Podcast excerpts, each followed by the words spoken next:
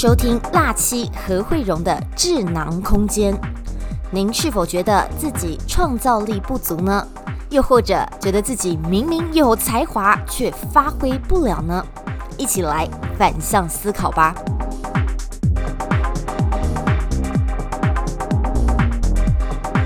各位听众朋友，大家好，我是何慧荣。今天想跟各位先谈谈国画中留白的艺术。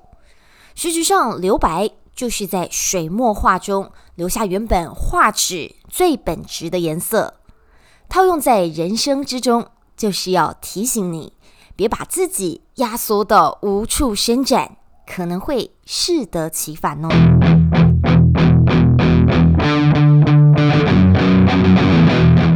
给自己留点时间，学会跟自己独处，或是留给自己独白的空间，才能好好思考，反而有机会突破困境。当人们把自己忙得像是一颗转不停的陀螺，到后来很容易变成机械式运转，创意就很难发挥了。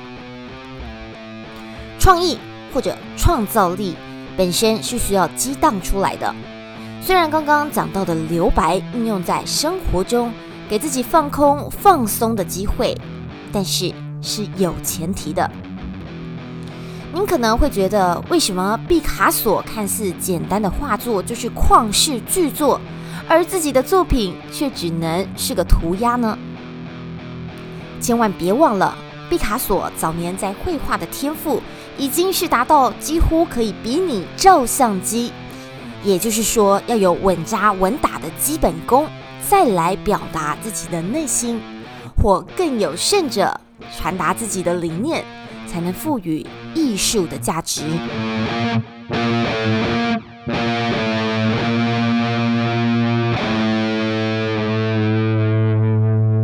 同样道理，假设一位歌手，他要用自己独特、非大众化的唱腔，想要得到认同的基础。就是他的功力本质是有被得到认可的。如果您需要世俗眼光的认同，那么就不能不认真看待这个关键。当广义来说的艺术想要得到一定程度普遍的认可，说服受众很重要。当然，您也可以说那是你不懂。那么，如果我不懂，是不是也有很多人不懂呢？除非您能用非常超然的态度看待，那么上述的论点大可忽略。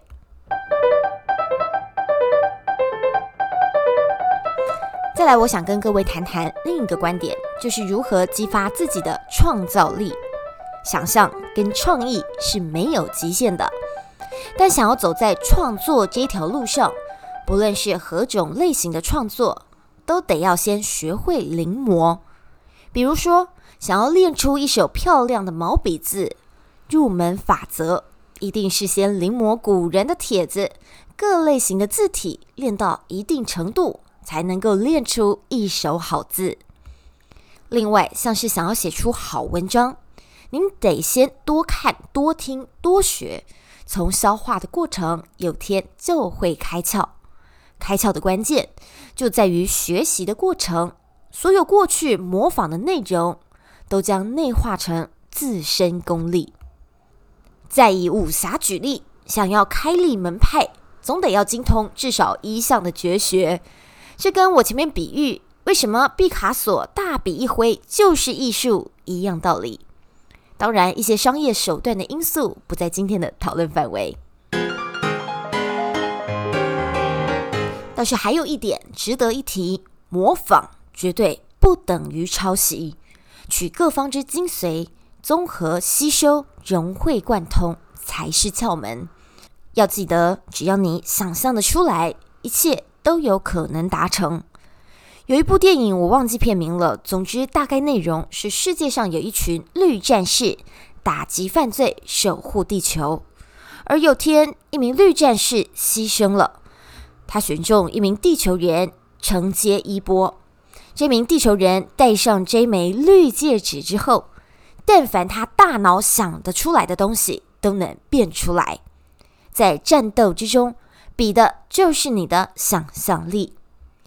有次恶势力的这一方搞破坏，有绿戒指的地球人变出了一个轨道，让破坏力极高的物品最后顺着轨道被甩飞出去。如果您在同样的情境之下，又会变出什么呢？而我自己的小诀窍也要跟各位分享。如果我在写长专题的时候突然遇到瓶颈时，我不会执着要一口气完成，而是适时的停下脚步，翻一翻其他文章，听首歌，或者使用一下香氛精油，清空自己的脑袋，跳脱开来，整理好思绪，再继续。但是如果我所写的是较短的新闻，我一定会逼着自己一次完成，按照情况拿捏，适度调整，而不是纵放自己，或是给自己偷懒的借口。没有什么法则，百分之一百一体适用。为自己量身打造一套，帮自己找出灵感的妙招，会感受到生活没有极限。今天的分享就先到这边，感谢您收听辣七和慧荣的智囊空间，下回空中见，拜拜。